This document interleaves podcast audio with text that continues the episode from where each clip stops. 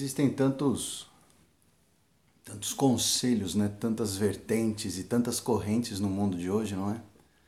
Existe a corrente do da, da liberdade, do da, aliás da, da liberdade absoluta, não é? Onde nós não podemos sequer indicar o sexo dos nossos filhos, mesmo já o sabendo.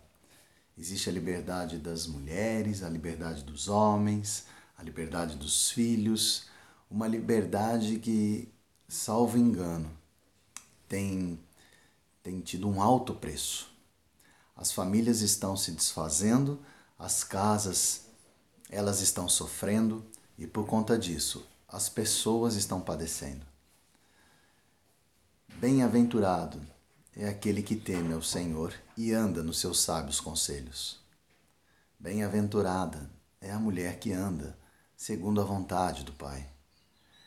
Eu tenho visto e tenho enxergado, sim, a grande preocupação das mulheres neste mundo, porque eu também sou testemunha das grandes aflições e dos grandes tormentos pelos quais elas passam, não é?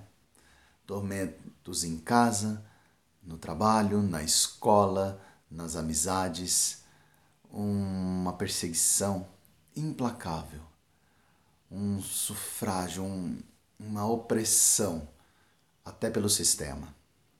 E aí, essas guerreiras se levantaram para viver.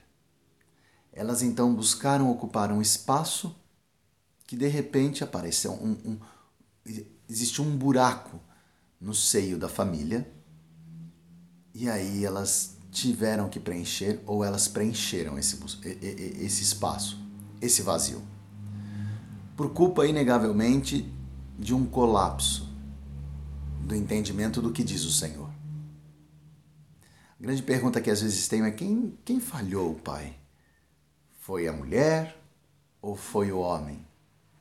ou cada um na sua exata medida. Mas uma coisa é certa: o Salmo 128 diz que bem-aventurado é aquele que teme ao Senhor. Será que nós temos amado a Deus, entendido o querer do Senhor?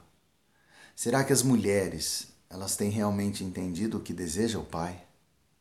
Será que os homens têm feito o seu papel? Bem-aventurada és tu, mulher, se segue os conselhos do Pai.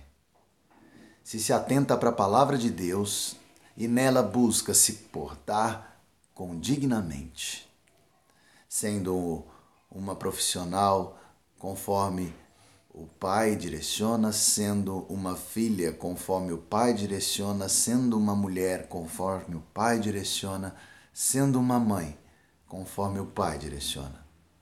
Bem-aventurada és tu, mulher, que escuta a voz do Pai. Salmo 128, 1. Depois, leia esse salmo, medita sobre o dizer do salmista e leve para a tua vida esta bem-aventurança. Em nome de Jesus.